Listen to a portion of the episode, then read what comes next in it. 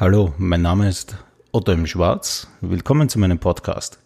Hier erzähle ich über die Gedanken zu meinen Werken, spreche über Dinge, die nicht in meinen Partituren stehen und man hier vielleicht zum ersten Mal hört. Das erste Werk, über das ich sprechen möchte, ist uh, The Story of Anne Frank. Ist natürlich ein sehr schwieriges Thema. Es geht nicht um die Tagebücher. Es geht um das Leben dieses Mädchens, das 1929 in Frankfurt äh, geboren wurde, eigentlich sehr glücklich war und durch den politischen Wechsel zum Schlechten veränderte. Sie mussten ja nach Amsterdam flüchten, wurden dort verraten, kamen in die Konzentrationslager in den Osten und sie verstarb in den letzten Kriegstagen mit 15 Jahren an Typhus im Lager Bergen-Belsen. Mein Bezug zu Anne Frank ist in vielerlei Hinsicht. Äh, mein Vater, 1929 geboren, Kindheitsfotos, die natürlich äh, aus dieser Zeit stammen, ähneln einander sehr, obwohl er ein Junge war. Aber bei den Babyfotos aus den 1920er Jahren kann man eigentlich nicht viel Unterschied feststellen. Und dann gibt es natürlich auch die Wahrheitsverweigerer in der heutigen Zeit, es gibt inzwischen viele Schulen, wo diese Tagebücher der Anne Frank nicht äh, gelesen werden, weil man diese Wahrheit oder diese Brutalität der damaligen Zeit den Kindern von heute scheinbar nicht zumuten kann. Und indem ich selbst äh, Geschichte studiert habe, sagen wir so, ich habe einige Semester besucht und ich selbst ein sehr geschichtsinteressierter Mensch bin, äh, habe ich schon lange diese Geschichte im Hinterstückchen gehabt und wollte ein Stück darüber schreiben. Denn wenn Menschen sich nicht mit Geschichte befassen, dann bekommen sie es halt von mir beim Konzert und dann müssen sie sich das eben anhören. Ein weiterer Punkt, dieses Werk zu schreiben, war auch, äh, dass mein Großvater den ARIA-Nachweis nicht bringen konnte, sofort sich freiwillig an die Ostfront gemeldet hat, um die Familie zu schützen und kam nie wieder zurück. Wie ist diese ganze Sache entstanden? Ich war damals in Singapur in einer Jury und äh, mein holländischer Kollege war damals Bert Alders und er wollte mir einen Auftrag geben. Er sagte damals zu mir, du kannst gerne schreiben, was du möchtest. Sage ich, naja, so einfach ist das nicht. Holland hat schon einen Bezug und es gibt ja gerne Frank und in der heutigen Zeit wäre schon wieder gut, wenn man äh, solche Stücke schreibt gegen das Vergessen. Und er war gleich ganz begeistert und wir haben dann über den Verlag auch ähm, die rechtliche Seite abgeklärt, dass er ja nicht irgendetwas äh, passiert, was halt nicht äh, dann im Endeffekt gut für dieses Werk ist. Und ich habe mich dann entschieden, wie gesagt, über, dieses, über diese Geschichte zu schreiben. Der Beginn ist, ähm, man kann sich vorstellen, ein Baby, das ein paar Tage alt ist. Es gibt diese, den Beginn einer wahren Geschichte, wo man diese Celesta gemeinsam mit Klavier, mit Flöte hört. Es beginnt eigentlich ganz unschuldig.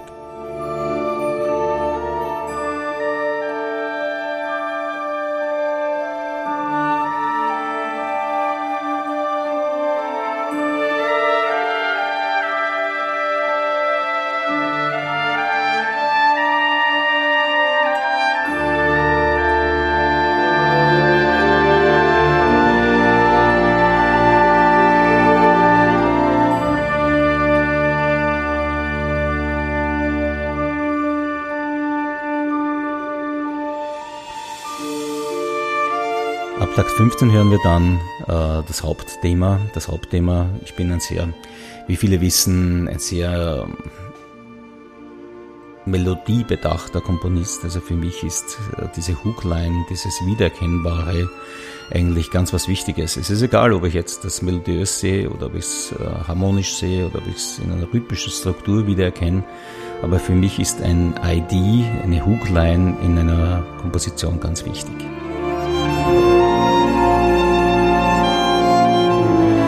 Denke, dass äh, besonders äh, bei diesem Stück es wichtig ist, dass äh, das Publikum auch über die Geschichte oder über diesen Background dieser Komposition aufgeklärt wird. Denn es geht äh, eigentlich nicht nur um fürchterliches, das natürlich dann auch im Endeffekt äh, kommt, aber es beginnt eigentlich mit einer unbeschwerten Zeit, mit der Schwester, wo gestritten wurde, mit den Eltern, wo im Hinterhof in Frankfurt Ball gespielt wurde. Und da gibt es dann auch diese lustige Stelle, die oft, äh, äh ich habe schon E-Mails bekommen, ob ich wahnsinnig bin bei so einem ernsthaften äh, bei einer, so einer ernsthaften Thematik äh, so einen Part hineinzuschreiben, aber viele interessiert das halt nicht, der Background, und dadurch gibt es halt dann Missverständnisse. Und bei diesem ähm, Sieben-Achtel-Takt geht es eigentlich um ein Ballspiel, das Auftippen des Balles. Und wenn man dann halt an die Wand schießt, dann kommt halt ein ungerader Takt raus. Und ja, dieses Tippen und dieses Spaß haben und dieses Umhertollen, diesen Teil zu hören.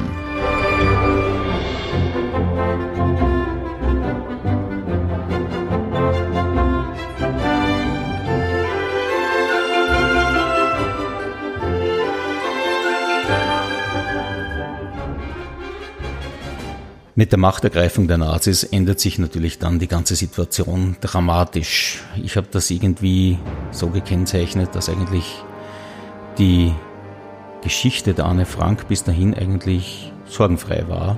Der Vater war ja an sich ein sehr wohlhabender Geschäftsmann.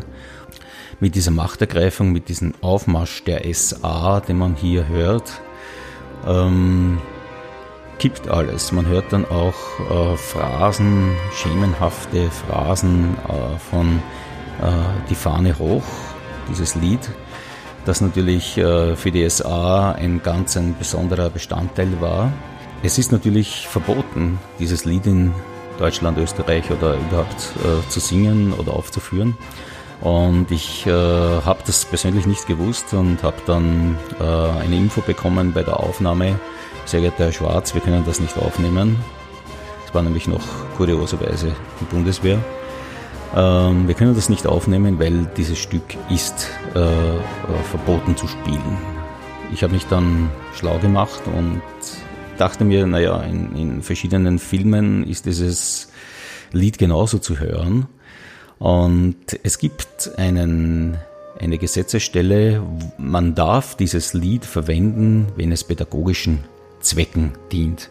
Und natürlich ist dieses Liedes nicht verherrlichend oder mein Stück nicht verherrlichend, sondern eher mahnend gedacht und dadurch konnten wir das dann auch ohne Probleme aufnehmen.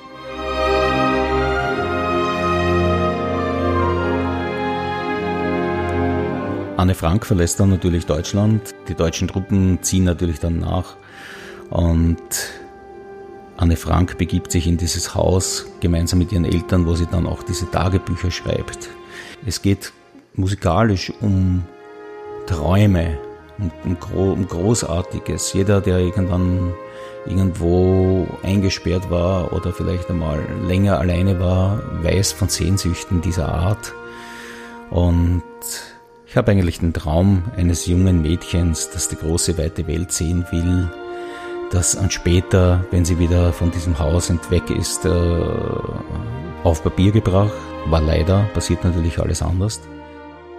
Die Franks werden verraten und werden deportiert. Und ja, der Zug fährt dann Richtung Osten. Und das ganz Schwierige an diesem Stück von der Interpretation ist, dass man genau von diesem Stück der Deportation weg, bis zum absoluten Wahnsinn, wo dann äh, die, die Sirenen, der Wahnsinn ausbricht, dass man ein stetiges Crescendo bringt und das natürlich auch mit einer gewissen Dramatik verbunden interpretiert.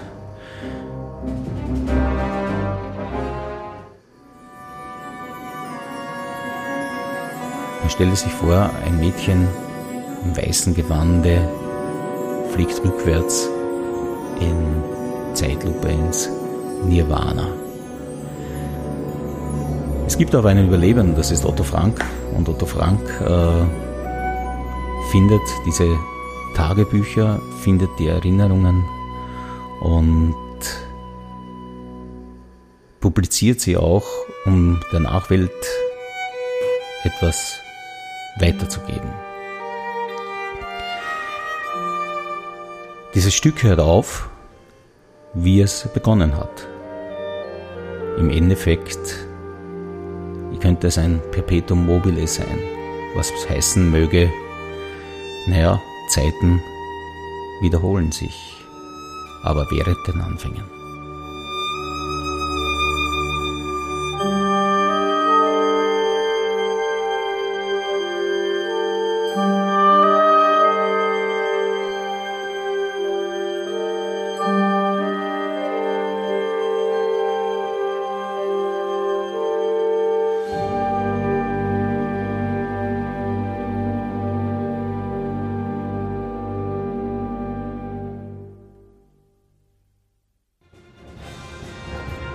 Informationen über meine Werke gibt es auf meinen Profilen von Instagram und Facebook, auf meiner Website ottoimschwarz.com, über die Helena-Seite bandmusicshop.com und über Spotify, YouTube und anderen sozialen Plattformen.